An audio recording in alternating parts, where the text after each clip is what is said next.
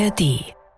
Ein Besprechungsraum in der Landkreisverwaltung Anhalt-Bitterfeld im ersten Stock, gegenüber vom Büro des Landrats. Landrat, großer Beratungsraum, steht am Schild links neben der Tür. Genau, also hier, das, wir haben es War Room genannt, oh, hier haben wir unseren Krieg geführt. Ja, in dem Büro hat eigentlich alles stattgefunden. Wir haben hier gelebt. ja, und auf dem Tisch da hinten, da standen zwei Kaffeemaschinen, Müllberge unter dem Tisch mit Pfandflaschen und allem drum und dran. Ich habe meistens da hinten gesessen. Oliver Rumpfs War Room muss wie eine LAN-Party ausgesehen haben. Auf Flipcharts wird die Struktur der neuen Netze skizziert. Auf dem Bildschirm an der Wand finden Videokonferenzen statt. Ventilatoren kühlen den Raum. Und in diesen War Room kommen Anfang August 2021 Soldaten. Also ich bin rein, so schönen guten Tag, hallo, ich bin jetzt da äh, hier gemäß der Amtshilfe, um hier zu unterstützen. Dann hat man äh, das ein normales Phänomen, wenn man Militär und Zivil mischt. Äh, es wird dann erstmal so drei bis vier Minuten dauern, ähm, bis man A, sich vorgestellt hat und so die erste Reserviertheit abgebaut hat. Das ist erste Cyber-Amtshilfe in dem Fall gewesen. Es sind insgesamt um die 1000 Rechner gewesen, die von den sechs Soldaten äh, neu gemacht wurden. Ihr hört You Are Fact, Deutschlands erste Cyberkatastrophe. Die Cyberkavallerie. Ich bin Marcel Roth.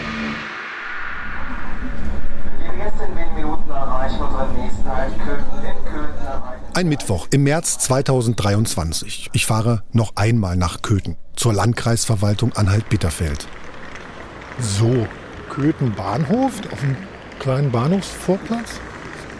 Suche ich noch den Bus Richtung Landkreisverwaltung. 490 Richtung Gröpzig. Viertelstunde Fahrt, weil die Landkreisverwaltung so ein bisschen außerhalb ist. Wo wollen Sie denn hin? Jetzt zur Landkreisverwaltung. Ja, komm, der kommt schon. Hier, ja? Oder die müssen da vorne hin. 490 Richtung Gürzig, nicht Gröpzig. 14 Minuten Fahrt, sieben Haltestellen. Kommt um 11.33 Uhr. Na gut, ein paar Minuten warten wir noch. Pünktlich ist er, der weiße Linienbus. Die Tür geht auf und ich brauche noch einen Fahrschein. Zur Landkreisverwaltung will ich. Also. Ach so. Geht es? Oder lieber Karte? Geht auch. Wir machen mal Karte, wa? Die 490 fährt vorbei an der Hochschule Anhalt. Dort, wo der ägyptische Student Saif aus Folge 3 an seiner Masterarbeit schreibt. Sie fährt vorbei auch am Wasserturm, am Stadion des FC Eintracht Köthen, dem Köthen Energiesportpark. Durch eine Straße voller Doppelhaushälften, über Bahngleise und über die B185.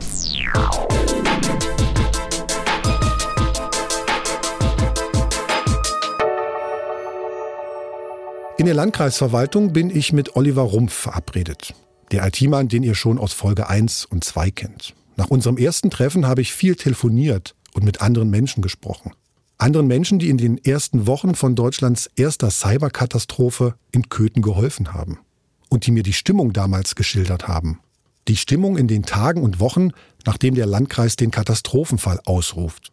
Die Stimmung, als das Bundesamt in der Informationstechnik, das BSI, nach drei Tagen wieder abreißt, weil ja eine IT-Forensikfirma helfen soll. Und die Stimmung, als diese Firma nach neun Tagen Arbeit abreißt, weil kein Geld mehr da ist. Manche Menschen, die mir die Stimmung schildern, nehmen kein Blatt vor den Mund. In der Sitzung des Katastrophenstabs haben sie den Eindruck, dass dort niemand einen Plan hat und viele völlig überfordert sind auch weil Zuständigkeiten nicht geklärt sind. Und manche Leute die Katastrophe angeblich als Karrieresprungbrett nutzen wollen. Eine Schilderung macht mich stutzig. Als zum Beispiel besprochen wird, Sozialhilfeempfängern einfach denselben Betrag wie im Vormonat zu überweisen. Da wendet jemand ein, dass das ja auch zu viel Geld sein könnte, dass Sozialhilfeempfänger vielleicht keinen so hohen Anspruch hätten. Haben nach den ersten Wochen immer noch nicht alle das ganze Ausmaß begriffen? oder sehen nicht, wo jetzt die Prioritäten liegen sollten? Nicht im Verwaltungsklein-Klein, sondern darin, den Laden überhaupt zusammenzuhalten? Sicherzustellen und alles dafür zu tun, dass die Menschen ihr Geld bekommen, die am wenigsten für Deutschlands erste Cyberkatastrophe können. Oh, jetzt dachte ich erst, der Bus wäre vorbeigefahren an der Bushaltestelle, aber der hat nochmal umgedreht. Ansonsten die Landkreisverwaltung jetzt hier hinter mir. Haupteingang Landkreis Anhalt-Bitterfeld. Ein Schild mit einem großen Pfeil nach links. So, der Haupteingang zur Landkreisverwaltung. Drei Etagen hoch, plus sozusagen Dachgeschoss. Verglast, ein, ja, so ein verblichenes Blau.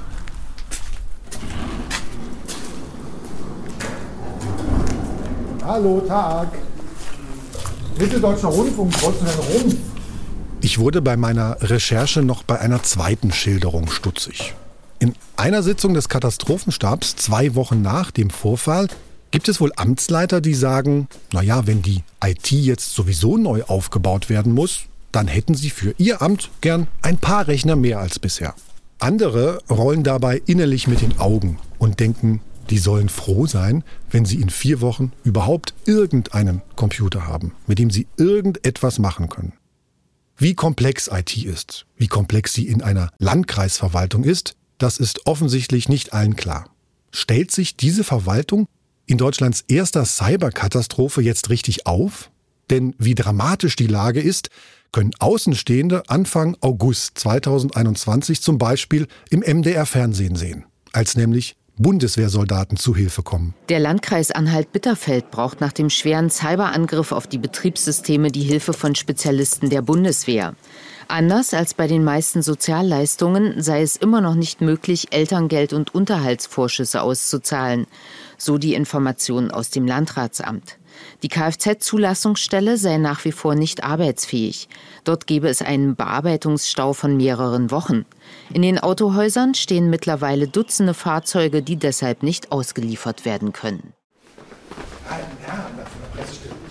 IT-Mann Oliver Rumpf zeigt mir die Orte, an denen Deutschlands erste Cyberkatastrophe abgearbeitet wurde. Wir gehen in den großen Sitzungssaal, ganz oben unter dem Dach. Hier tagt normalerweise der Kreistag. Hier hat der alte Landrat Uwe Schulze auf seiner letzten Pressekonferenz den Katastrophenfall ausgerufen. Hier hat sich der Katastrophenstab getroffen, geleitet vom neuen Landrat Andy Grabner. War es damals, ein paar Wochen nach der Katastrophe, wirklich so, dass hier Amtsleiter, auch Dezernenten genannt, mehr Computer für ihre Ämter wollten? Das war sehr häufig so sowas. Äh, jeder Dezernent ist sich selbst der Nächste und sein Dezernat ist natürlich das Wichtigste. Die Ebenen drunter genauso. Ne? Wir sind natürlich wichtiger als die anderen.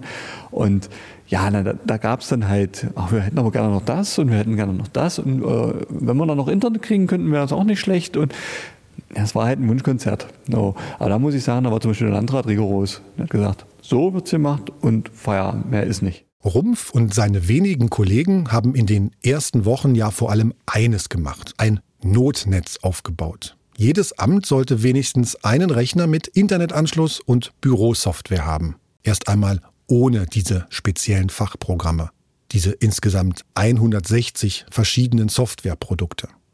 In jedem Amt steht quasi ein nackter Verwaltungs-PC. Insgesamt 59 nackte PCs. So als hätte man zwar ein fertiges Auto, das aber nur geradeaus fahren kann. Den Internetzugang bekommen diese einzelnen Rechner in den Außenstellen über Hotspots.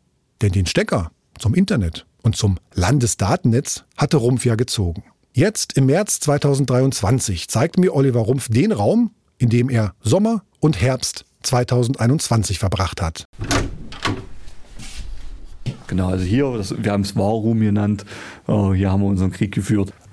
Ja, hier sah es aus. Das, ja, wie gesagt, in der Mitte vom Tisch, das war alles voll mit, mit, mit Süßkram, Gummibärchen, Hanuta, was weiß ich nicht alles. Also jeder hat mal irgendwas mitgebracht und ja, da flog auch mal eine Gummibärchentüte, so eine Minitüte und einem anderen an den Kopf, weil ne, da irgendein dummer Spruch oder sowas. Also, wie gesagt, der Flipchart äh, steht ja noch da. Wir hatten, glaube ich, zwei Stück davon. Oh, da haben wir dann auch unsere Aufzeichnungen gemacht, wenn wir jetzt Netze geplant haben oder Server geplant haben. Das haben wir alles dann drauf gemacht. Also, es war hier wirklich sehr, sehr chaotisch. Und das war halt im Prinzip für uns ja, das zweite Zuhause, weil wir waren ja fast nur hier. Oh. Aber dann zum Ende nur noch normale 8-Stunden-Tage? Ja, 8 Stunden Tage, normale 8 Stunden Tage gab es nicht. Gibt es heute noch nicht. Also wir sind ja immer noch nicht fertig. Es fehlen ja, immer noch Musikschulen und allem drum und dran, was gemacht werden muss. Aber jetzt sind wir halt wieder in unseren Büros. Können Sie sich noch an so eine Situation hier im Raum erinnern, wo immer gesagt hat, oh, ich kann nicht mehr, es geht mir so auf die Nerven, es funktioniert nicht oder es ist halt wieder nicht und so? Tatsächlich gab es das nicht. Das gab es nicht. Äh, wir haben alle, waren alle fokussiert. Teilweise muss man sich mehrfach ansprechen, damit der andere überhaupt mitkriegt, äh, dass man mit ihm redet. Wir haben halt hochkonzentriert gearbeitet. Na klar hat man sich auch mal angeflaumt. Ist logisch, weil äh, man sitzt ja den ganzen Tag aufeinander. Riechen sie ja jetzt, die Luft ist auch nicht gerade die beste. Aber das war, war eine ganz besondere Atmosphäre hier drin. Der erste Spiegelartikel kam raus, den habe ich dann hier vorgelesen, damals noch mit Vollbart. Sie hatten Vollbart zwischendrin noch, oder was? Ja, ich habe gesagt, wo der Katastrophenfall anfing, habe ich zu meiner Frau gesagt, so, ich rasiere mich erst wieder, wenn das Ding erledigt ist. Ich habe es nicht geschafft, ich musste dann vorher doch abmachen. Oliver Rumpf zeigt mir ein Foto aus dieser Zeit. Er hat tatsächlich einen dichten schwarzen Vollbart. Jede Minute seiner Zeit ist damals wohl kostbar. Die Zeit fürs Rasieren kann er sich sparen. Denn er und seine Mannschaft haben eine enorm lange To-Do-Liste. Das Notnetz aufbauen und parallel das neue Netz planen. Klingt sinnvoll, hat aber einen Haken. Denn es bedeutet, dass die Daten, die im Notnetz entstehen, später wieder in das neue Netz übertragen werden müssen. Von der IT-Abteilung. Auch Sabine Griebsch sitzt damals mit im War Room. Ich habe euch Sabine Griebsch in Folge 2 als Chief Digital Officer vorgestellt. Sie ist die Selbstständige, die der Landkreis damit beauftragt hat, die Verwaltungsdigitalisierung im Landkreis voranzubringen, das sogenannte Online-Zugangsgesetz umzusetzen, damit Unternehmen und Menschen Anträge auch digital einreichen können. Aber in Deutschlands erster Cyberkatastrophe leitet Sabine Griebsch eine von zwei technischen Einsatzleitungen. Sie koordiniert die Planungen für das Notnetz, also die Zwischenlösung und das neue Netz. Mit dieser Arbeit hält Sabine Grieb den IT-Lern quasi den Rücken frei, die nicht in Besprechungen, sondern an ihren Rechnern sitzen sollen. Wenn man diese Zwischeninfrastruktur aufgebaut hat, währenddessen arbeitet man an der Zielinfrastruktur und konzipiert die. Das sind blöderweise die gleichen Leute, weil Infrastruktur ist tatsächlich das Nadelöhr, weil davon waren drei standen zur Verfügung. Einer, der das seit 20 Jahren macht, einer, der das seit zwei Jahren macht und der andere, der seit einem halben Jahr, meine ich, dabei war zu dem Zeitpunkt. Ähm, die drei hatten, äh, hatten quasi die Aufgabe der Forensik zuzuarbeiten, die Zielinfrastruktur aufzubauen und die Zwischeninfrastruktur nebenbei aufzubauen und dann später alle Daten, die in der Zwischeninfrastruktur dann schon wieder im laufenden Betrieb erfasst werden, in die Zielinfrastruktur zu überführen. Und das sorgt natürlich dafür, dass unfassbar viel getan werden muss. Erinnerst du dich an, an eine Situation, wo ihr euch mal aufbauen musstet, wo jemand sagt, ich kann nicht mehr, ich schaffe das nicht mehr, das ist, wir, wir wären hier nie fertig, das ist so ein Riesenberg? Das war jeden Tag. Also das war ab, ab Woche sechs war das jeden Tag. Neben der technischen Einsatzleitung, die im War Room sitzt, gibt es noch eine zweite technische Einsatzleitung, die der Katastrophenstab bestimmt hat. Sie soll festlegen, welche Verwaltungsdienstleistungen in welcher Reihenfolge wieder in Betrieb genommen werden sollen. Sozialleistungen, Führerschein umtauschen, Auto an- oder ummelden, Bauanträge bearbeiten? In einer Verwaltung steckt dahinter ja eine ganz andere Frage. Welche Ämter sind eigentlich am wichtigsten? Welche Software ist deshalb am wichtigsten? Und wie lässt sich diese Software am schnellsten wieder starten? Noch einmal als Erinnerung. Es gibt 160 Softwareprodukte im Landkreis. Viele hängen voneinander ab. Meldet zum Beispiel jemand einen Wildunfall, können daran drei Ämter mit ihren unterschiedlichen Softwarelösungen beteiligt sein. Die Leitstelle, die den Anruf annimmt und dokumentiert, das Ordnungsamt, das für die Jagdaufsicht zuständig ist, und das Veterinäramt, das vielleicht das tote Tier untersucht. Über all diese Softwarelösungen und wie sie voneinander abhängen, muss im Landkreis ein Überblick angefertigt werden. Diskutiert der Krisenstab dann Lösungsideen, heißt es deshalb mitunter gute Idee, aber technisch nicht zu lösen.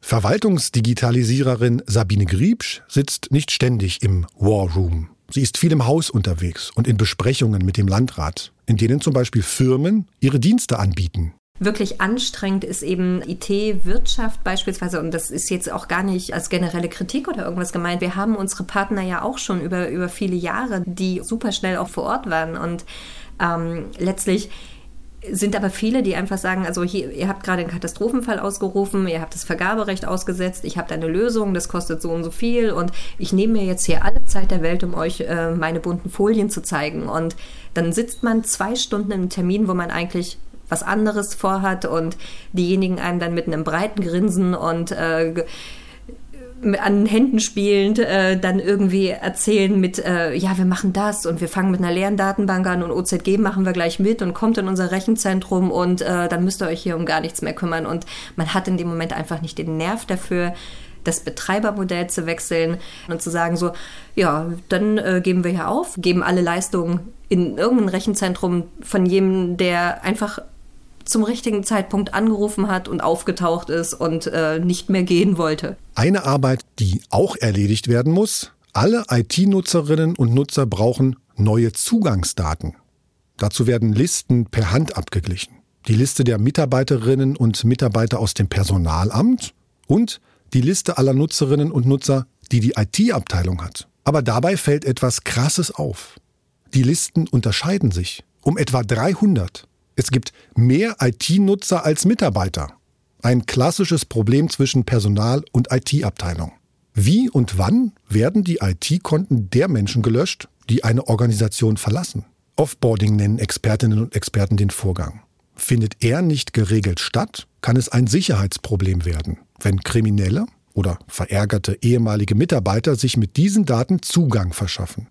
Aber neue Benutzernamen und Passwörter sind nur eines der Probleme, die die IT-Abteilung in Anhalt-Bitterfeld lösen muss. Die andere Frage ist im Sommer 2021, was ist eigentlich mit den 1000 Rechnern, die ungenutzt in den Büros stehen? Lassen die sich weiter benutzen? Was ist mit den Servern, die die Kriminellen verschlüsselt haben? Sind die Hacker da womöglich noch drin? Die Experten vom Bundesamt für Sicherheit in der Informationstechnik BSI geben schnell Entwarnung.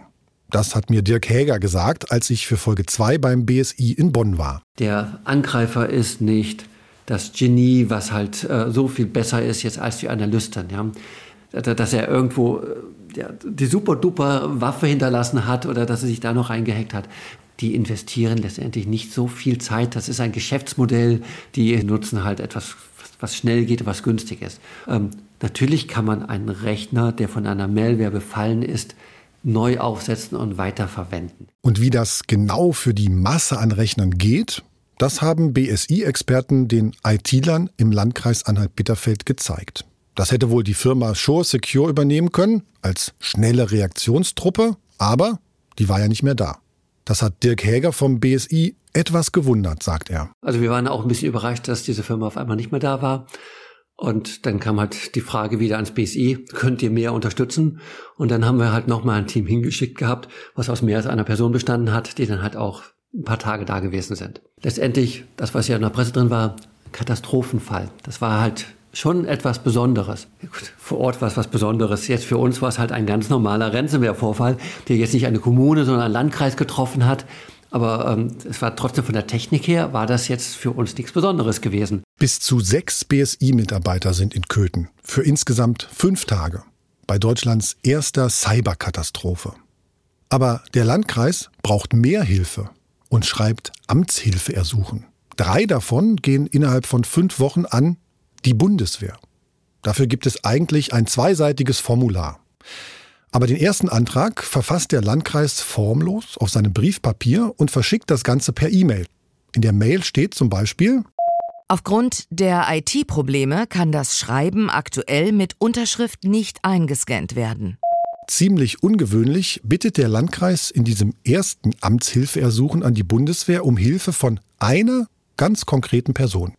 In dem Schreiben heißt es, derjenige sei ein ausgewiesener Experte in den Themen Cybersicherheit, künstliche Intelligenz und Schlüsseltechnologien. Er soll unter anderem als Verbindungselement zur Bundeswehr und weiteren Behörden mit Sicherheitsaufgaben eingesetzt werden. Denn er habe langjährige Managementerfahrung im öffentlichen Sektor und mit den Behördenstrukturen in Sachsen-Anhalt und Mitteldeutschland. Und dieser erste Bundeswehrexperte schätzt in einer Sitzung des Katastrophenstabes die Lage ein.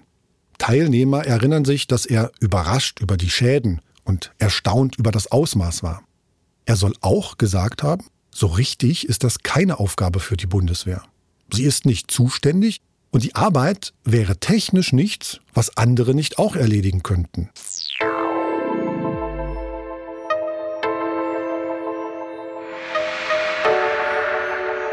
Der Landkreis stellt trotzdem am 14. Tag des Katastrophenfalls ein zweites Amtshilfeersuchen an die Bundeswehr. Jetzt auch auf dem dafür vorgesehenen Formular. Antrag auf Hilfeleistung durch die Bundeswehr im Rahmen des Artikels 35 Grundgesetz. Dauer des Einsatzes unklar, etwa drei bis vier Wochen, vielleicht sogar drei Monate, schreibt der Landkreis. Und das Bundesverteidigungsministerium? Das genehmigt das Amtshilfeersuchen.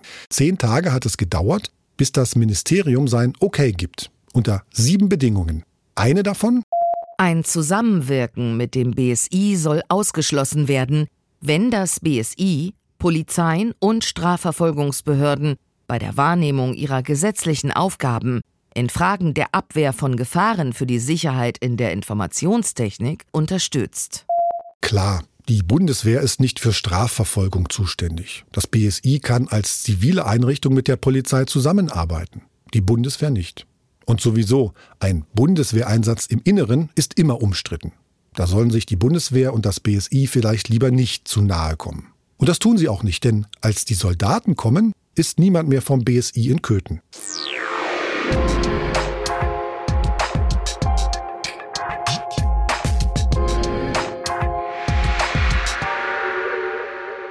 Am 3. August 2021 kommt Major Martin J. nach Köthen. Dass ich den vollständigen Namen nicht sage, hängt mit Russlands Angriff auf die Ukraine zusammen.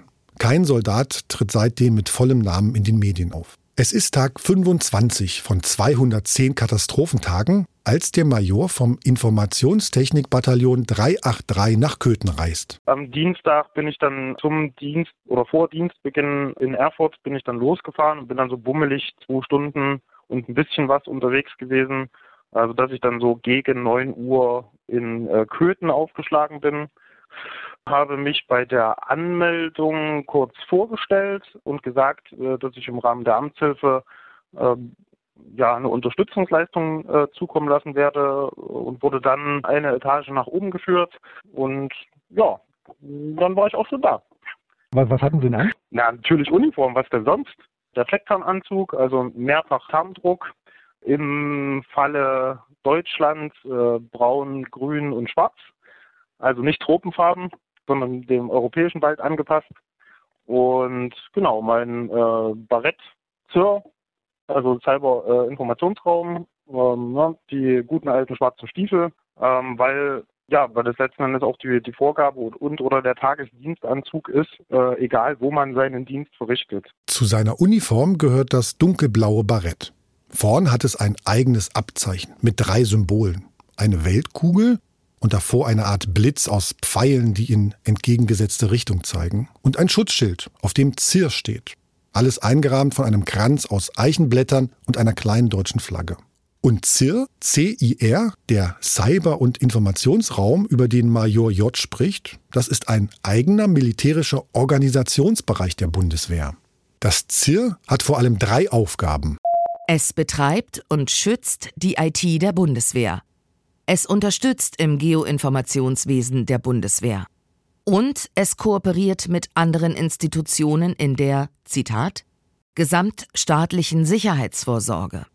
So sollen die Fähigkeiten der Bundeswehr gestärkt werden, um im Cyberraum aufzuklären. Und das ZIR, Zitat, stärkt die deutsche Cybersicherheitsarchitektur. Im Bereich ZIR hat die Bundeswehr heute mehr als 14.000 Soldatinnen und Soldaten an 19 Standorten. Die damalige Bundesverteidigungsministerin Ursula von der Leyen hat das ZIR 2017 gegründet. Damals war eine Pressemitteilung überschrieben mit Auftrag Cyberverteidigung. Von der Leyen spricht damals vom Megathema der Zukunft, von einem existenziellen Beitrag zur Sicherheit der Bundeswehr und der Menschen in Deutschland. Damals wird sogar ein eigener Cybermarsch komponiert.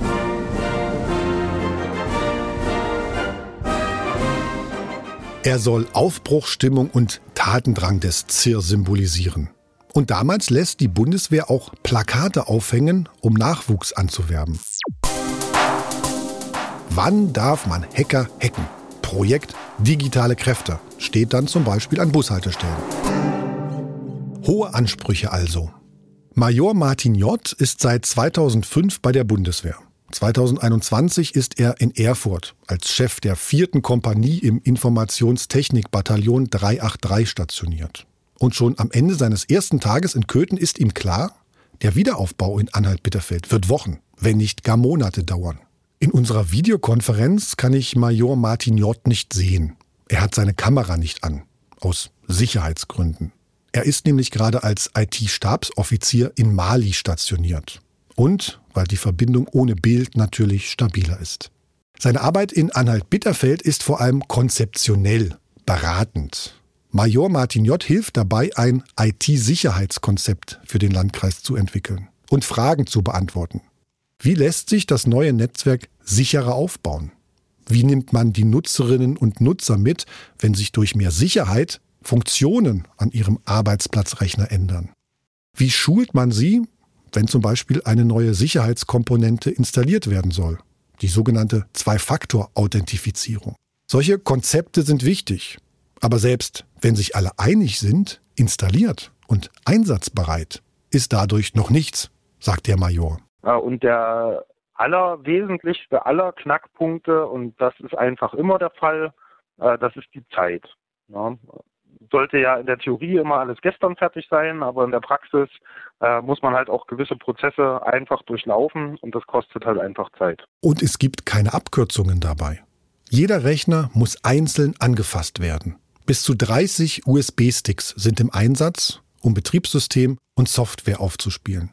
Eine riesige Herausforderung, die auch Major Martin J. sieht, als er abreist. Der, der Gedanke war so, uh, ja, die haben schon noch ein ganz schönes Brett zu bohren. Mitte August stellt der Landkreis das dritte und letzte Amtshilfeersuchen an die Bundeswehr und wünscht sich ganz konkret sechs Soldatinnen und Soldaten, zwei bis drei davon sollen Fachinformatiker sein, vier bis sechs Soldaten einen Führerschein haben. Drei Aufgaben werden im Amtshilfeersuchen formuliert. Auf etwa 1000 PCs sollen die Soldaten die Daten sichern, die Systeme löschen und sie neu aufsetzen. Außerdem sollen sie die Hardware inventarisieren, also eine Bestandsaufnahme aller IT-Geräte machen. Und eine Aufgabe lautet, Zitat, koordinatives Element. All das geht aus Dokumenten hervor, die die Website Frag den Staat veröffentlicht hat. Sie will mit Hilfe der Informationsfreiheitsgesetze von Bund und Ländern, Zitat, Licht ins Dunkel der Behörden bringen. Auf der zweiten Seite des Amtshilfeersuchens steht noch sehr dringlich in Großbuchstaben und mit drei Ausrufezeichen. Das Amtshilfeersuchen wurde wohl hastig geschrieben. Darauf deuten jedenfalls die Tippfehler hin. Und die Begründung für das Amtshilfeersuchen umfasst insgesamt fünf Spiegelstriche. Erstens. Für die Aufgaben ist keine Ausschreibung an zivile Unternehmen vorgesehen bzw. möglich. Zweitens. Es gibt zu wenig Mitarbeiter in der IT der Landkreisverwaltung, um die Aufgaben schnell zu erledigen. Drittens. Die Existenz von Bürgern ist gefährdet, wenn Sozialleistungen nicht gezahlt werden könnten. Die nächsten Punkte wirken aus heutiger Sicht merkwürdig. Zitat, fehlende Funktionalität zur Meldung ans Robert Koch Institut und Funktion Alarmserver Leitstelle beeinträchtigt. Dabei heißt es doch eigentlich während Deutschlands erster Cyberkatastrophe, die Corona-Zahlen würden weiter ans RKI gemeldet. Und bei der Rettungsleitstelle gäbe es gar keine Probleme. Hat der Landkreis damals den Überblick verloren? Oder die Lage dramatischer für die Hilfsanfrage an die Bundeswehr geschildert? Klären lässt sich das nicht. Der Landrat schreibt im Juni 2023, das Amtshilfeersuchen bei Frag den Staat würde nicht mit der Aktenlage in der Landkreisverwaltung übereinstimmen. Im Anschreiben zu diesem letzten Amtshilfeersuchen an die Bundeswehr steht, es konnten nicht alle Aufträge abgeschlossen werden. Es ist weiterhin nicht möglich, die Aufgaben im erforderlichen Maß und Umfang selbst durchzuführen. Die Verlängerung der Unterstützungsleistung führt dazu, dass die notwendigen Aufgaben vollumfänglich abgeschlossen werden können. Eine Verzögerung der Inbetriebnahme des Netzwerkes ist somit weitestgehend ausgeschlossen und die Unterstützung durch die Bundeswehr nicht mehr notwendig. Die Bundeswehrsoldaten entspannen also die Lage für die IT-Abteilung in Köthen. Dabei ist die Bundeswehr im Sommer 2021 gerade an vielen Stellen im Einsatz. Wegen der Corona-Pandemie und wegen der Hochwasserkatastrophe im Ahrtal, bei der mehr als 130 Menschen sterben.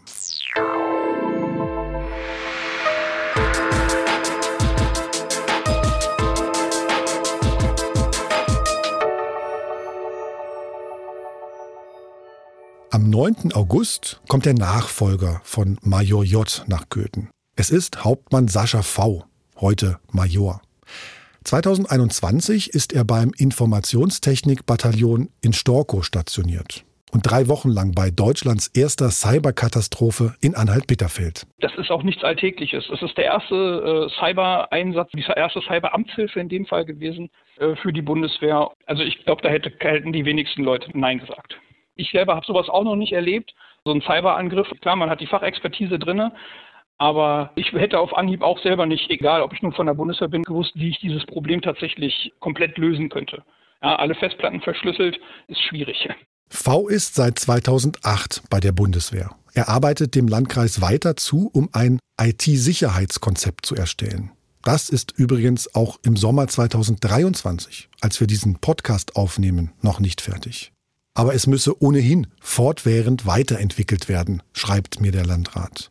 Für zukünftige Fälle habe man die Notfallkonzepte für Krisen nach Deutschlands erster Cyberkatastrophe angepasst.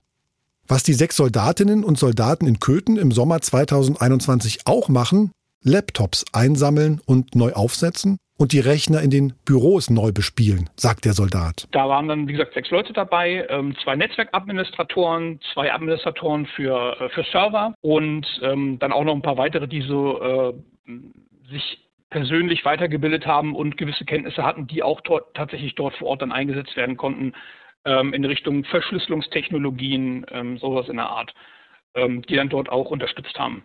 Also die waren eigentlich an, an sämtlichen Außenstandorten in Köthen äh, vorrangig, dann in, in, in Bitterfeld und in Zerbst und auch teilweise in den kleineren Außenstandorten, wie zum Beispiel die Volkshochschule. Ja, das sind aber zum Beispiel auch Sachen, die hat kaum einer auf dem Schirm. Ja, das ist auch so diese, oder auch teilweise die Schulen, die haben ja auch einen Rechner gehabt, da waren die dann auch vor Ort.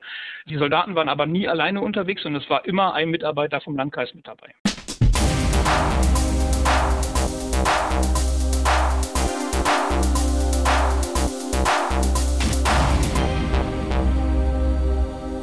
Heute, zwei Jahre nach Deutschlands erster Cyberkatastrophe, sieht es so aus, als waren die Soldatinnen und Soldaten schnell zusätzliche IT-Mitarbeiter für den Landkreis. Sechs Mitarbeiter, die Computer bespielen und Laptops hin und her tragen. Sechs Mitarbeiter, die helfen, weil sonst alles noch länger gedauert hätte. Frage an IT-Mann Oliver Rumpf in Köthen. Rückblickend, war die Bundeswehr notwendig? Ja, war sie. War sie das sind sehr fähige Leute. Diese Mitarbeiter äh, oder die Bundeswehr an sich, man kennt das ja, das ist strukturiert. Das ist, das ist nicht ein Hühnerhaufen, ja, sondern die kriegen einen Auftrag und die führen aus. Hat auch ein bisschen so eine Struktur, eine Ruhe reingebracht. Weil wir alle kennen so eine Situation nicht. Die Bundeswehr ist dafür ausgebildet, für Extremsituationen, für in der Not helfen. Es war super, dass die da waren. Leider durften wir sie nicht so einsetzen, wie wir es gerne gemacht hätten, weil die Bundeswehr darf ja nicht in Konkurrenz treten zu Wirtschaftsunternehmen. Die Bundeswehr konnte nur unterstützend tätig sein. Sind ein Sicherheitskonzept, die Inventarisierung von Rechnern, ein Stick zur Installation der PCs, Firewall-Regeln, das Herumtragen von Laptops und Bespielen von Rechnern Aufgaben für die Bundeswehr?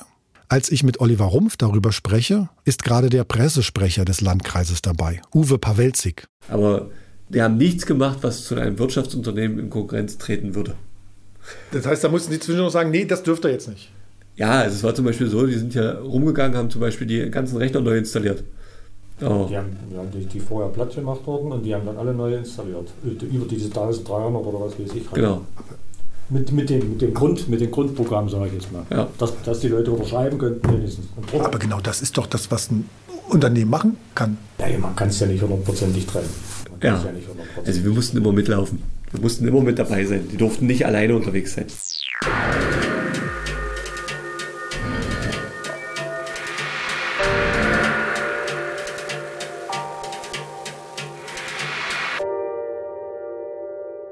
Bei Deutschlands erster Cyberkatastrophe reden alle gern über den Einsatz der Bundeswehr.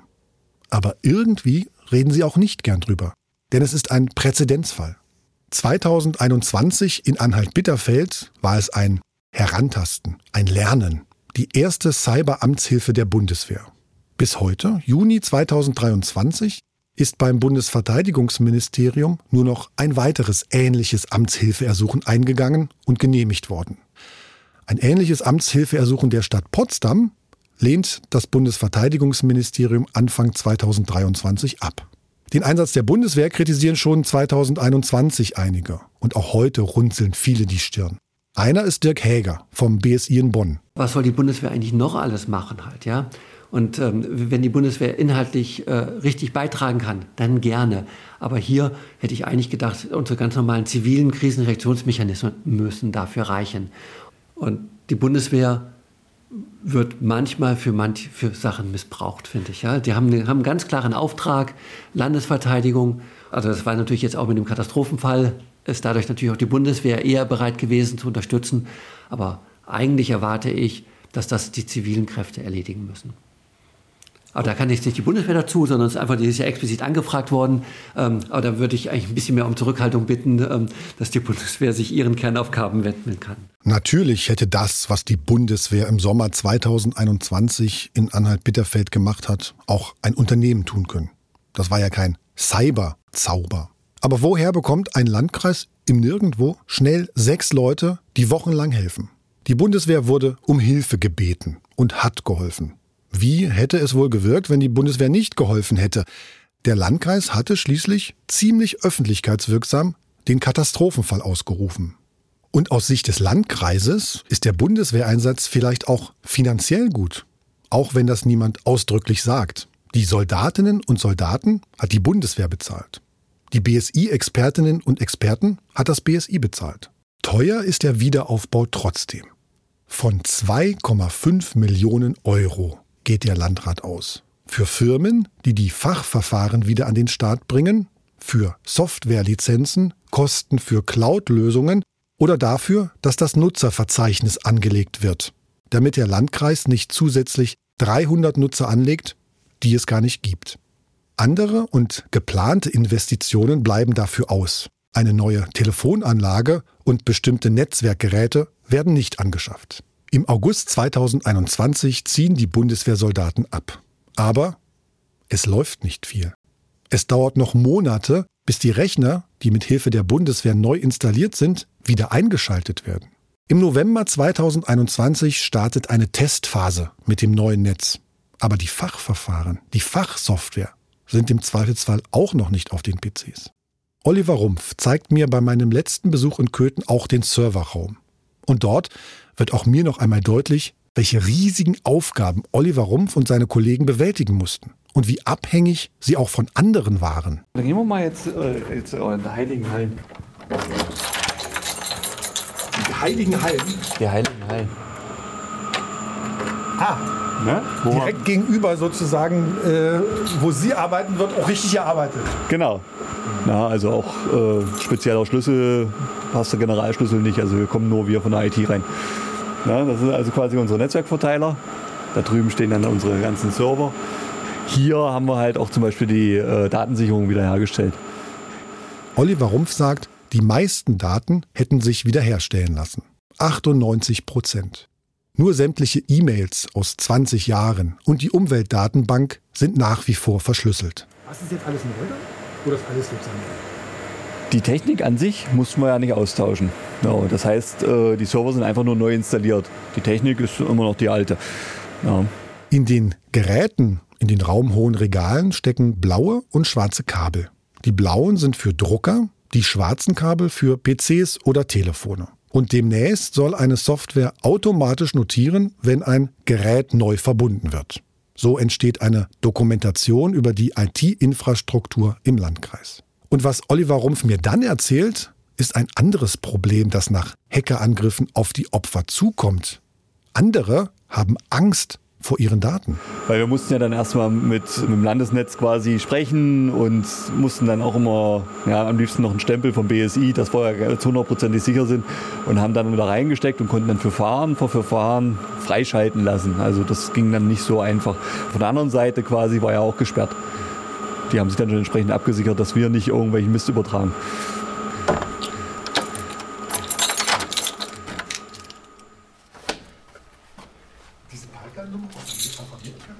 Beim Wiederaufbau werden einfache Fragen schnell komplex. Zum Beispiel die nach der richtigen Bürosoftware, um Texte, Tabellen oder Präsentationen zu erstellen. Klar, zu Hause installiert sich jeder das, was er mag. Ein Open-Source-Programm oder das von Microsoft.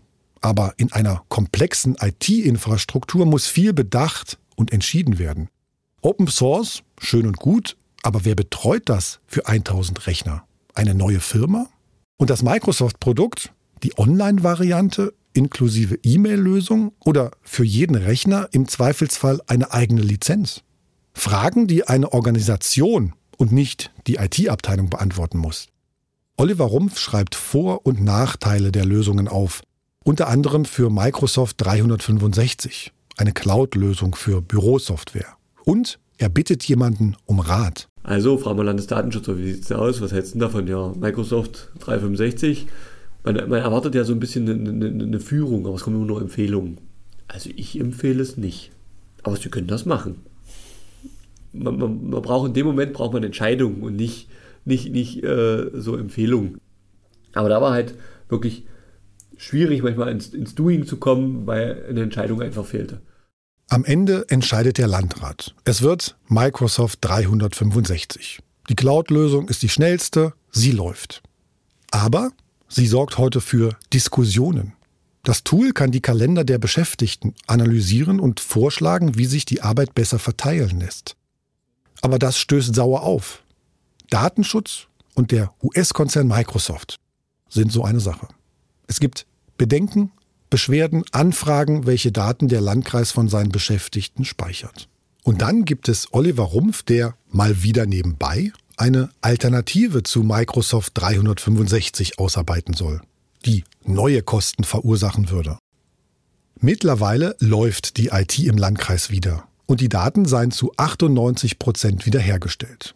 Entspannter ist der Job von Oliver Rumpf deshalb nicht unbedingt. Je mehr läuft, desto höhere Ansprüche haben die Nutzer. Ein kontinuierliches Abarbeiten wird schwieriger. Was heute prioritär ist, ist morgen dann schon wieder nur noch die zweite Priorität, weil wieder was Neues gekommen ist. Wenn die Verwaltung wünscht, dass wir halt jetzt das prioritär machen, dann bleibt das andere halt liegen. Problem, das ist aber der, das Problem der ITler. Wir wollen natürlich alles erledigen. Insofern ist dann die Priorität nicht zweite Priorität, sondern zweite erste Priorität. Und dann wird es irgendwann kompliziert. Deshalb sei es wichtig, dass eine IT-Abteilung nicht zu 100 Prozent ausgelastet ist, sagt er. Es müsse Luft bleiben, um sich Gedanken zu machen, was es zum Beispiel für die IT-Sicherheit bedeutet, wenn eine neue Software oder Hardware eingesetzt wird. Oliver Rumpf beobachtet auch, je mehr läuft, desto mehr verblassen die Erinnerungen an die Cyberkatastrophe. Katastrophendemenz nennt Rumpf das. Wann haben Sie sozusagen für sich einen Haken hintergemacht? Oder noch lange nicht? Haken ist noch nicht drunter, dahinter.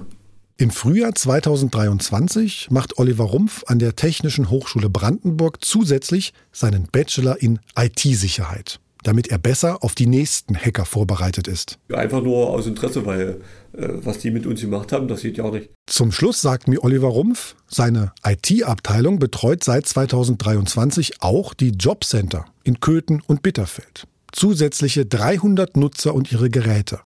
Das Jobcenter hatte dafür sechs IT-Mitarbeiter. Zum Landkreis gewechselt sind aber nur drei.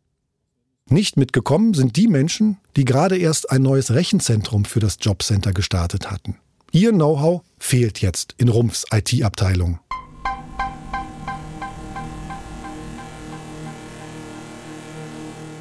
Der Landkreis Anhalt-Bitterfeld hat in den vergangenen Monaten sechs Stellen im IT-Bereich ausgeschrieben. Die Bewerberzahlen waren immer einstellig. Auf die Stelle für jemanden, der sich um die IT-Infrastruktur kümmern soll, hat sich beim ersten Mal nicht ein einziger Mensch beworben. Keine dieser Stellen konnte beim ersten Mal besetzt werden. Manche IT-Stellen wurden dreimal ausgeschrieben. Die Abteilung selbst ist seit der Cyberkatastrophe ein eigener Fachbereich, direkt dem Landrat untergeordnet und mit Oliver Rumpf an der Spitze. 22 Mitarbeiter hat er. Für IT-Sicherheit und Infrastruktur sind es vier. Und der Landkreis hat mittlerweile eine eigenständige IT-Sicherheitsbeauftragte. Sie teilt sich die Stelle mit ihrem Stellvertreter. Außerdem sei auch Oliver Rumpf für die IT-Sicherheit zuständig, schreibt mir der Landrat. Auf dem Weg zurück muss ich noch ein letztes Mal um das Verwaltungsgebäude in Köthen herumlaufen, diese ehemalige Kaserne. In den beiden Gebäuden des Landkreises dort, das lerne ich später, gibt es Räume, die grün, gelb oder rot gekennzeichnet sind. Rot gekennzeichnete Räume dürfen nicht betreten werden. Dort ist die Belastung mit Naphthalin zu hoch, einer Chemikalie, die dort austritt, Augen und Atemwege reizen kann und die EU-weit in eine Kategorie für Chemikalien eingestuft ist, die vermutlich Krebs erzeugen können. So, auf dem Rückweg, jetzt stehe ich hier in der Bushaltestelle, so ein kleines grünes Häuschen mit hm, Scheiben drin. Und da fällt mir auf, die linke Scheibe, die fehlt, die ist gar nicht da. Das ist so ein typisches Bild. Wenn ich jetzt eine Reportage schreiben müsste, würde ich da diese Bushaltestelle nehmen und sie als Bild für die öffentliche Verwaltung nehmen. Und wenn ich jetzt sozusagen abstrahieren würde, würde ich sagen, dieses Bushäuschen ist das Symbolbild für die Verwaltung. Wenn nämlich Sturm ist, wackelt dieses Bushäuschen ganz furchtbar. Und wenn sozusagen der IT-Sturm in der Verwaltung ist, wackelt auch die Verwaltung ganz furchtbar.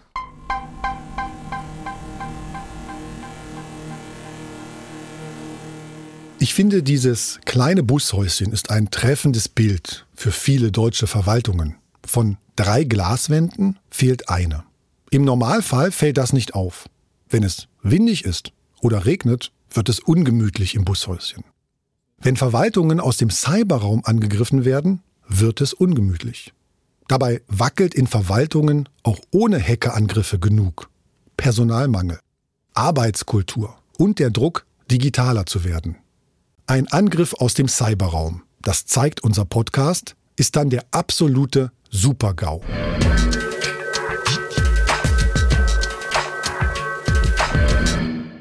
Ein Bericht erschüttert meine Recherchen zur Cyberkatastrophe von Anhalt-Bitterfeld. Es ist ein Schreiben, das an den Landrat von Anhalt-Bitterfeld persönlich gerichtet ist. Eines, das jemand im BSI verfasst hat. Solche Schreiben hält das BSI bei all seinen Fällen immer unter Verschluss. Es soll nichts an die Öffentlichkeit dringen, damit niemand Rückschlüsse auf die IT-Sicherheit von betroffenen Unternehmen ziehen kann. Es geht um Vertrauen zwischen dem BSI und den Opfern von Cyberangriffen. Aber weil es sich nicht um ein Unternehmen, sondern um eine öffentliche Verwaltung handelt, reden wir über dieses Schreiben. Wir können schließlich erwarten, dass die öffentliche Verwaltung bestmöglich handelt. Hat sie das getan bei Deutschlands erster Cyberkatastrophe? Sieben Seiten hat der Bericht. Er listet Ausgangslage und Sachverhalt auf und bewertet, wie der Landkreis Anhalt-Bitterfeld reagiert hat. Das BSI kritisiert zum Beispiel, dass der Landkreis schon einen Tag nach dem Vorfall öffentlich darüber spekuliert, welche Schwachstelle die Hacker benutzt haben. Zu dem Zeitpunkt war kein einziger IT-Forensiker in Köthen. Vielleicht erinnert ihr euch. Über die Schwachstelle haben wir in Folge 2 gesprochen. Printer Nightmare hieß sie damals. Wenn darüber öffentlich diskutiert wird, hat das BSI mehr Arbeit. Fachleute hätten deshalb beim BSI nachgefragt, schreibt es. Das BSI schreibt auch, dass die Zusammenarbeit mit dem Krisenstab herausfordernd gewesen sei. Ihr erinnert euch. Die Firma, die die IT-Forensik machen sollte, war nach neun Tagen wieder weg. Deshalb musste erneut ein Team vom BSI kommen. Der Aufwand für das BSI 41 Personentage vor Ort, 25 in Bonn. Ziemlich viel Arbeit, die eine Bundesbehörde in eine Kreisverwaltung steckt. Und das BSI unterstützt den Landkreis nach wie vor. Es hat ein Modellprojekt mit dem Landkreis gestartet. So soll der Landkreis eine Art Cyber-Basisabsicherung erhalten. Was BSI und Landkreis dabei lernen, wollen sie anderen Kommunalverwaltungen zur Verfügung stellen. Und dann, laut dem Abschlussbericht, haben die Verantwortlichen in Anhalt-Bitterfeld wohl nicht immer auf die Experten vom BSI gehört. Man habe die Verantwortlichen im Landkreis, Zitat, wiederholt und ausdrücklich auf die möglichen Probleme und Risiken hinweisen müssen, die entstehen würden, wenn sie nicht den BSI-Empfehlungen folgten steht in dem Schreiben an den Landrat. Ein weiteres Beispiel aus dem Abschlussbericht. Ein Krisenmanager des BSI habe einen Vorschlag erarbeitet, um festzulegen, in welcher Reihenfolge die Fachverfahren wieder gestartet werden sollten. Ihr erinnert euch, dafür war eigentlich die zweite technische Einsatzleitung vorgesehen. Später stellt das BSI fest, die Liste der Fachverfahren, die es vom Landkreis bekommen hat, war nicht vollständig. Das BSI sagt auch, die beiden technischen Einsatzleitungen gehörten zusammengelegt und sollten oben im großen Sitzungssaal arbeiten. Aber der Empfehlung wurde, Zitat, aus diversen, teils nicht fachlichen Gründen nicht gefolgt. Das BSI-Schreiben aus dem Januar 2022 zeigt auch, was mir im Landkreis niemand so deutlich gesagt hat. Das BSI hat die IT-Mitarbeiter geschult und ihnen gezeigt, wie sie Daten aus Schattenkopien wiederherstellen, Backups mit Hilfe eines Antiviren-Multiscanners überprüfen und Spuren der Angreifer erkennen können. Insgesamt führt das BSI 17 Punkte an. Neun davon bewertet es. Dreimal steht in dem Schreiben, dem Vorschlag des BSI, Zitat, wurde nicht gefolgt. Weitere Bewertungen lauteten in stark reduzierter Form kurzzeitig gefolgt, konnte nicht festgestellt werden, dem BSI ist nicht bekannt oder auch Gesamtablauf verzögert. Auf meine Nachfragen dazu reagiert der Landrat zurückhaltend. Ja, er kenne den Bericht. Aber inhaltlich könne er keine Angaben machen, weil der Bericht nicht an Dritte weitergegeben werden soll. Die Zusammenarbeit zwischen dem Landkreis und beteiligten Unternehmen und Institutionen wolle er nicht bewerten. Er schreibt weiter, die Pressestelle hätte offiziell nicht bestätigt, welche Schwachstelle die Hacker genutzt hätten und dass die Landkreisverwaltung aus ihrer Sicht Unternehmen und Institutionen vollständige Unterlagen übermittelt habe. Im Abschlussbericht des BSI ist häufig die Rede von Vorschlägen, Hinweisen, Empfehlungen. Und ich habe mitunter den Eindruck, dass es im Alltag der Cyberkatastrophe ein Kommunikationsproblem gab. Denn die BSI-Experten meinen es ernst, wenn sie eine Empfehlung oder einen Hinweis geben. Sie haben Erfahrung, mehr als jeder in Anhalt-Bitterfeld. Aber Empfehlung und Hinweis klingt nach, könnt ihr so machen, müsst ihr aber nicht. Und klar, das BSI kann einem Landkreis und seinen Mitarbeitern keine Anweisung erteilen. Denn nicht zuständig.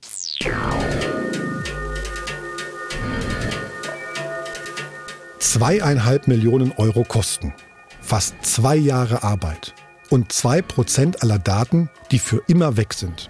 Das ist das harte Fazit von Deutschlands erster Cyberkatastrophe. Das ist der Schaden, den die Hacker angerichtet haben.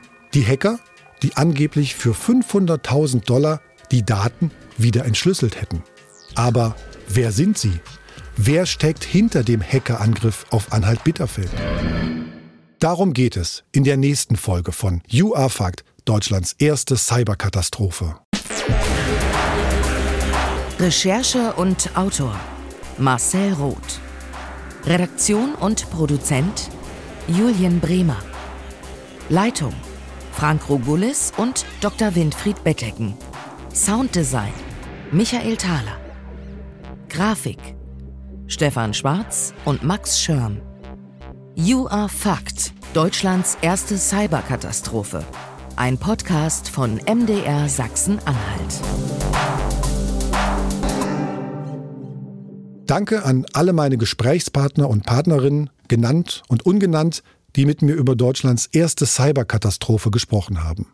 Wenn ihr uns Feedback oder Hinweise geben wollt, geht das am besten per E-Mail an cyberkatastrophe.mdr.de. Und zum Schluss noch ein Hörtipp. 11KM, der Tagesschau-Podcast. Geschichten zum Weitererzählen und Recherchen, die bewegen. Viktoria Michalzack und die besten Journalistinnen und Journalisten der ARD tauchen mit euch ab und gehen mit jeder Folge in die Tiefe. Nehmen sich Zeit für ein aktuelles Thema aus Politik, Wirtschaft, Kultur oder Sport. Bei 11KM gibt es handverlesene Geschichten und Recherchen. Spannend, investigativ und hochwertig. Zu hören in der ARD Audiothek oder überall, wo es Podcasts gibt.